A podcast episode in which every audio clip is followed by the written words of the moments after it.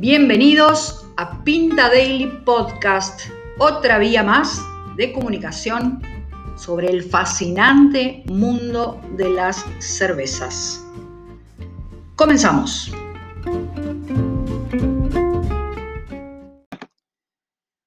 Hola, qué placer volver con el podcast de Pinta Daily. Luego de unos meses de aprendizajes, descanso y nuevas experiencias en todo sentido, pandemia mediante, volvemos con una serie quizás ahora un poco más educativa y nos vamos a basar en, historias breves que tienen que ver con el consumo de la cerveza, la historia de la cerveza, los estilos de la cerveza, las grandes escuelas cerveceras. Y nos basamos para ello en el libro de Randy Mosher, Tasting Beer, que es como un libro de cabecera que todo amante, elaborador, consumidor debería, debería leer. Así que bueno, hoy vamos a arrancar con algunas prácticas para mejorar los sentidos a la hora de beber una cerveza, algo que nos parece que falta eh, desarrollar educativamente en el mercado uruguayo, que nos demos cuenta de, la intensidad, de los sabores, de los componentes, de los ingredientes, de toda esa eh, comunidad de aromas y sabores que componen una cerveza. Así que vamos allí. Gracias por estar del otro lado.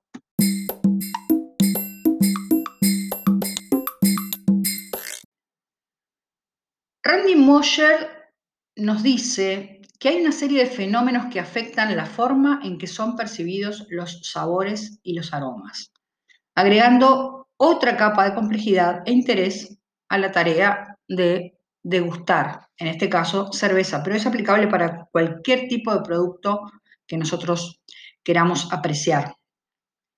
Y recomienda unas prácticas para mejorar los sentidos, que a veces están, digamos, contaminados con, qué sé yo, si uno fuma o si estamos en un ambiente donde hay mezcla de olores. Entonces, eh, pongamos atención en, estos tips o prácticas para mejorar los sentidos.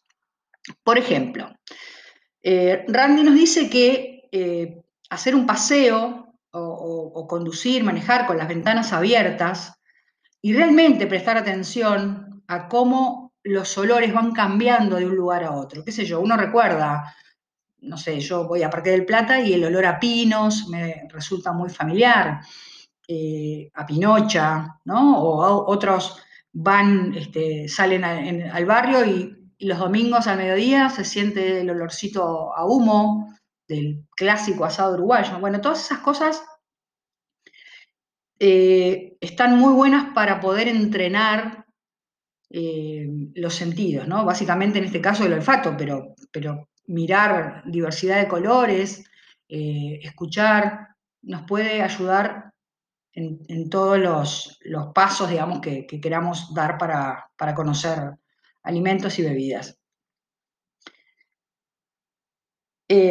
la próxima vez que pidas una cerveza, este es otro, otro tip interesante, recomienda Randy hacer algunas notas en, una servilleta, en un papel, en un anotador, sobre el aroma, sobre el sabor, sobre la textura, sobre el retrogusto, es decir, el gusto este después que te queda en la boca cuando das unos cuantos sorbos. A veces nos habla del estilo, a veces nos habla, qué sé yo, nos dice cuando una cerveza eh, seca, nos resulta seca, nos resulta dulce, aunque haya sido amarga al principio. Todas esas son notas que estaría bueno empezar a registrar y asociar con los estilos que pedimos. A veces en los bares es difícil, pero puedes hacer este ejercicio en tu casa. Eh, los verdaderos fanáticos o geeks, como le llama Randy, de la cerveza, llevan un notebook, un anotador, como hacen las personas que les gusta observar las aves u otro tipo de, animales. Esto no es tan importante dónde, sino que guardes esas notas que escribís. O sea, lo importante es que las registres, porque después quizás te olvides.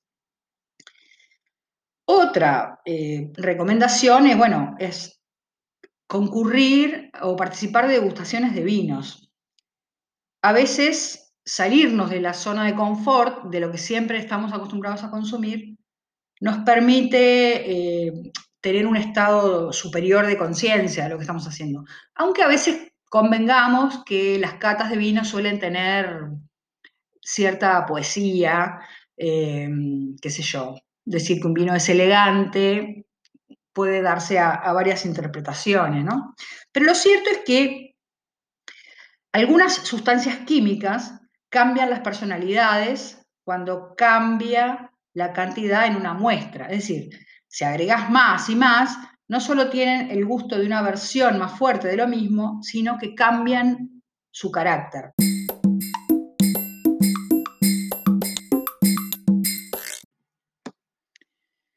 A la hora de, sentir el, aroma, los, olores de una cerveza, hay muchos eh, compuestos químicos que juegan en, nuestras apreciaciones, ¿no? Eh, por un lado está lo que se llama el, efecto matriz, que provoca, o sea, que es provocado por determinados productos químicos que, son percibidos fácilmente, pero también hay otros factores como lo que se denomina enmascaramiento, que es un fenómeno en el que la presencia de una sustancia química oculta el sabor de otra. A ver, en la cerveza puntualmente la carbonatación suele enmascarar a los lúpulos y los altos niveles de etanol, de alcohol, pueden enmascarar a los aromas oxidados. Por eso hay que tener mucho cuidado y, beber despacito para tratar de sentir todos esos aromas.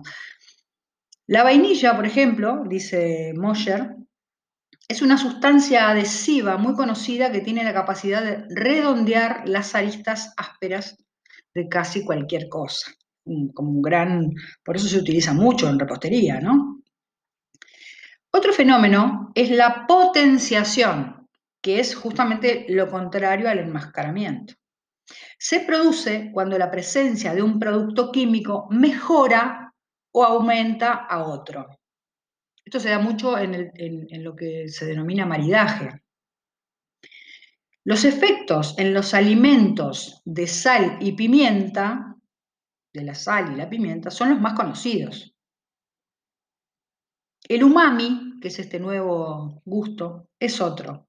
La cerveza en sí puede hacer lo mismo, por lo que puede ser excelente para cocinar y como compañera de comidas. De hecho, en, el blog hemos publicado algunas experiencias eh, de, cerveza eh, y cocina con carne, por ejemplo, con carne de cerdo, las cervezas eh, oscuras, maltosas, quedan espectaculares.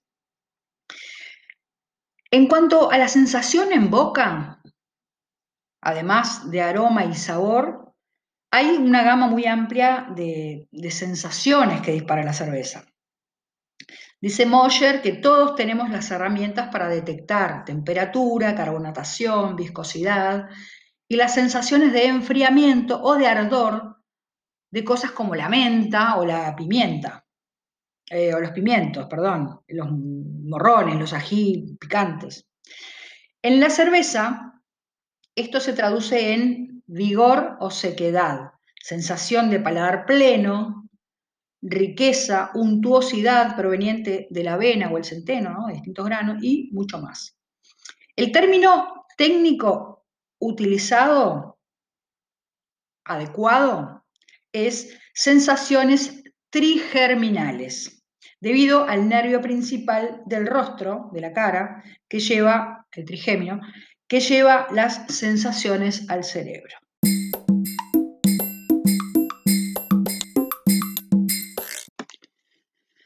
Y llegamos al final del podcast por hoy y queremos que, vuelvan, que nos escuchen, que compartan, que debatan y los esperamos la próxima. Gracias por estar ahí.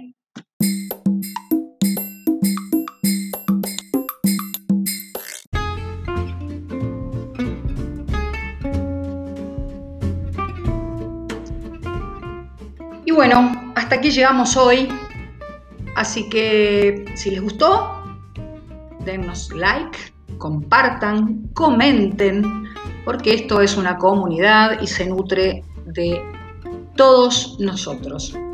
Los esperamos la próxima semana con una nueva edición de Pinta Daily Podcast. Nos pueden seguir además en las redes sociales, en Facebook, en Instagram, en Twitter, arroba Pinta Daily, para seguir conectados. Si tienen información, nos pueden escribir a pintadaily.gmail.com o visitar el mapa cervecero Pinta Daily. Nos vemos.